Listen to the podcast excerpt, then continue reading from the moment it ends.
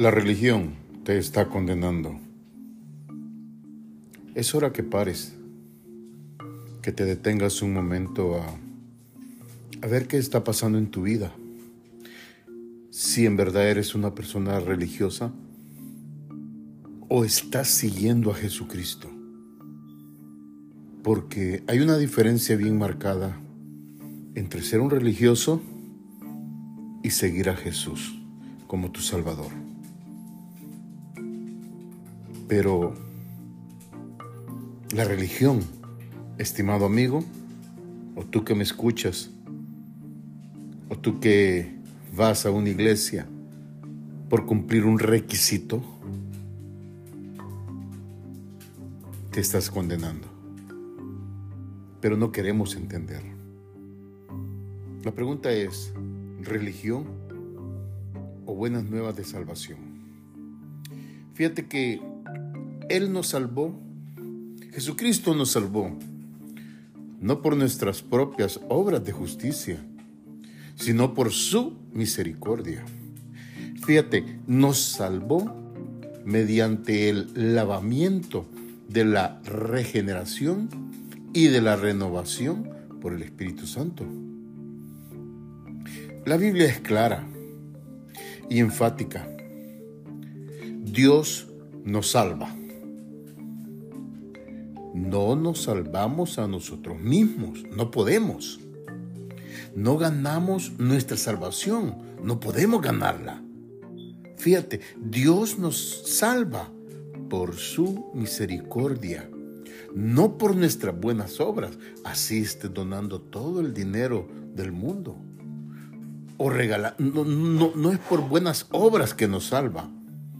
Sin embargo, aunque la Biblia es clara y enfática, la tendencia humana o la tendencia del hombre es no creer en el Evangelio de la gracia y volver a la religión de las obras, porque es así que pensamos que nosotros nos salvamos.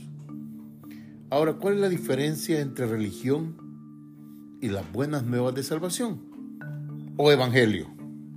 Número uno, que la religión se trata de hacer, mientras que el Evangelio se trata de recibir. Número dos, la religión es mi trabajo para Dios. En el Evangelio es la obra de Dios para mí. Número tres, la religión es el plan de rendimiento, mientras que en el Evangelio es el plan de la gracia. Con la religión tengo que obedecer para ser aceptado. Con el Evangelio obedezco porque soy aceptado. La religión se centra en el cumplimiento de las reglas. Fíjate, escucha bien esto. La religión es reglas. No hagas esto, no hagas aquello. Tienes que hacer así. Tu conducta tiene... Ok, la religión se centra en el cumplimiento de las reglas, pero el Evangelio se enfoca en la cruz de Cristo. Con la religión sirvo a Dios por miedo e inseguridad. Con el Evangelio sirvo a Dios por amor, por agradecido. Como decía el apóstol Pablo, yo esclavo de Jesucristo por voluntad propia. Cuando decía esclavo, era, porque lo hacía por voluntad propia, porque él quería, no porque Jesucristo lo estaba obligando.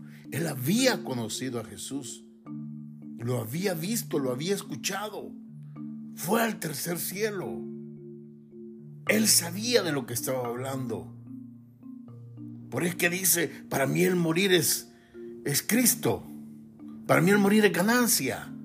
¿Por qué? Porque ella sabía de lo que estaba hablando. Entonces, la religión, con la religión tú sirves a Dios por miedo e inseguridad. Con el Evangelio, uno sirve a Dios por amor de agradecido. Con la religión, tu identidad se basa en cómo estoy a la altura de cualquier cosa. Con el Evangelio, Tu identidad se basa en el amor y la gracia de Jesucristo. Con la religión te sientes orgullo cuando tú estás a la altura, pero sientes culpa cuando fallas. Con el Evangelio no te sientes ni orgulloso. ¿Por qué? Porque Dios lo hizo todo. Ni culpa porque estás completamente perdonado. Con la religión ves a un Dios estricto, enojado, pero con el Evangelio ves a un Dios misericordioso. Ahora, después de haber dicho todo esto, entre, entre religión y evangelio o buenas nuevas de salvación, ¿qué tienes en tu vida? ¿Tienes religión o el evangelio en tu vida? Te quiero citar a Tito 3.5 que dice, fíjate, escucha bien, Él nos salvó por gracia a su misericordia no por algo bueno que hubiésemos hecho. Nos salvó lavándonos, dándonos una vida nueva al renovarnos por medio del Espíritu Santo. Ahora, ¿qué es la religión? Mira, en el vocablo griego la palabra tresquicia se usaba para señalar al conjunto de ritos y signos externos de un culto o creencia.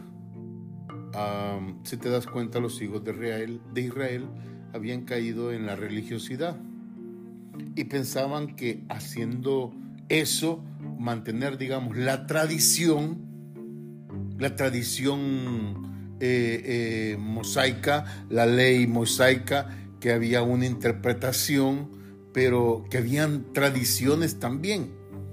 Entonces, pensaban que haciendo todo eso sobre la tradición obtenían la salvación.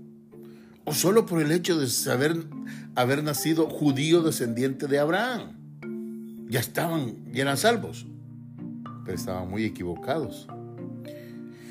Pero Dios Padre siempre le llama la atención al pueblo israelita, diciéndoles que su corazón está lejos de Él y que solo de labios lo honran, y esto te lo confirmó cuando Jesucristo, allá en Mateo capítulo 15, 7 y 9, él, él le hace un reclamo eh, eh, fuerte a, a, todas estas personas, a todos los fariseos, y los llama hipócritas. Tenía razón Isaías cuando profetizó de ustedes. Y dice, este pueblo me honra con sus labios, pero su corazón está lejos de mí. En vano me adoran. Sus enseñanzas no son más que reglas humanas.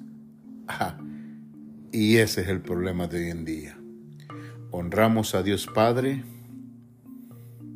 de labios, pero nuestro corazón está lejos de Él. Nos regimos o regimos nuestra vida bajo reglas humanas. Y eso se llama religiosidad que te está llevando a la muerte eterna separado de Dios. ¿Cuántas iglesias hoy en día han caído en la, en la religiosidad? Se preocupan más por recolectar dinero que por llevar la salvación a las almas. Muchas iglesias evangélicas y católicas están aferradas en defender una posición religiosa siendo engañadas y desviadas del verdadero objetivo, que es única y exclusivamente la salvación del alma. Así es, como estos líderes religiosos no están haciendo el trabajo para el cual fueron llamados. Muchos siguen la religión para encontrar la manera de cómo hacer dinero, de cómo hacerse famoso o de cómo escribir un buen libro o fundar colegios o escuelas dentro de sus iglesias de cómo hacerse una persona de influencia en la sociedad o una persona reconocida. Religiosos que predican una religión que te está condenando. Ten cuidado. Se llevan tu dinero y tu salvación. Si este audio llegó a ti, pastor evangélico, o a ti, cura católico, es hora de que prediquen la salvación que solo está en Jesucristo. Ahora, mira, ¿qué es la salvación? Te lo voy a simplificar así, muy sencillamente, tan fácil. La salvación es, número uno, creer en Jesucristo como dador de la salvación. Creer en Él. Número dos, amar a Dios sobre todas las cosas y a tu prójimo como a ti mismo. Ahí radica todo.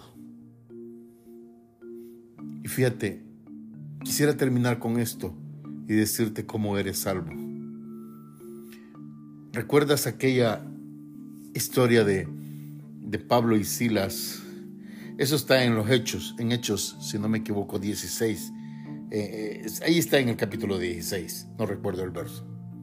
Pero dice que Pablo y Silas estaban presos. Pero dentro de la cárcel ellos estaban orando y cantaban himnos a Dios. De repente vino un fuerte terremoto y se abrieron todas las puertas de la cárcel. Y el carcelero se asusta al ver todo lo que estaba pasando. Y sacaba fuera de la cárcel a Pablo y a Silas. Sin embargo, el carcelero, muy conmocionado de lo que había visto y del poder de ese Jesús que Pablo predicaba, el carcelero hace la pregunta del millón. ¿Qué debo de hacer para ser salvo? Déjame ver si encuentro rapidito la, la, cita. Está en 16, eh, Hechos, de, Hechos, en Hechos 16. Pero aquí lo estoy buscando. Aquí está. Ok, aquí está. Fíjate, el verso, el verso 30. Es el Hechos 16, verso 30. Mira lo que dice. Sacándolos afuera les dijo, Señores, ¿qué debo hacer para ser salvos? Y ellos dijeron, cree en el Señor Jesús y serás salvo tú y tu casa. Escucha, cuando tú recibes a Jesucristo como tu Salvador personal, no solo tú eres salvo, esa salvación entra a través de ti pero si tú recibiste a Cristo verdaderamente en tu corazón, tú compartes esa salvación con tu familia. Entonces, a través de ti, esa salvación entra a toda tu familia. No solo es para ti, sino que es para tus hijos, para tus tíos, para tus padres, para tus abuelos, para tus primos. Yo siempre he dicho, que la salvación a toda mi familia del conocimiento de Jesucristo entró a través de una tía, que es mi tía Cristina. Tía Cristina, si mal lo recuerdo, fue la primera en asistir a una iglesia evangélica. Y luego a través de ella entró la salvación a toda la familia. Y toda la familia quiere decir que son nueve hermanos y muchos de ellos han conocido la salvación a través de ella. Entonces, todo en estos días está pasando. Las profecías se están cumpliendo. Jesucristo viene al rescate. Lo único que debes entender y hacer es estar listo y preparado, con los tacos bien puestos para salir corriendo y apresurado para encontrarte con nuestro Señor Jesucristo para que seas salvo y no entres a la condenación. Entonces, al final de nuestra vida, la salvación eterna será el precio y la recompensa por haber, escucha bien, oído, creído, recibido y obedecido a Jesús como tu Salvador personal. Mira, hoy es tu oportunidad. Hoy es el día de salvación. Recibe a Jesús como tu Salvador en tu vida. Si deseas hacerlo, en este preciso momento, te invito. Y podemos orar. Solo repite después de mí esta pequeña oración para que tú le abras tu corazón y le des paso a Jesús para la salvación de tu alma. Repite después de mí. Señor Jesús, yo te recibo hoy como mi único y suficiente Salvador personal. Creo que eres Dios y que moriste en la cruz por mis pecados y que resucitaste al tercer día. Me arrepiento, soy pecador, perdóname Señor. Gracias doy al Padre por enviar al Hijo a morir en mi lugar. Gracias Jesús por salvar mi alma hoy. En Cristo Jesús mi Salvador. Amén. Muy bien. Si tú hiciste esta oración, déjame decirte, si la hiciste de corazón, esta profesión de fe, le has permitido al Espíritu Santo entrar a tu vida. Quédate tranquilo que Él te guiará qué tendrás que hacer después. Ahora yo quisiera agregarte en mi lista de oración.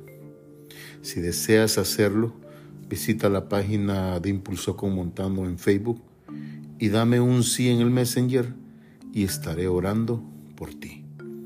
Soy Ricardo Montano, una voz que clama en el desierto. Nos escuchamos en el próximo episodio.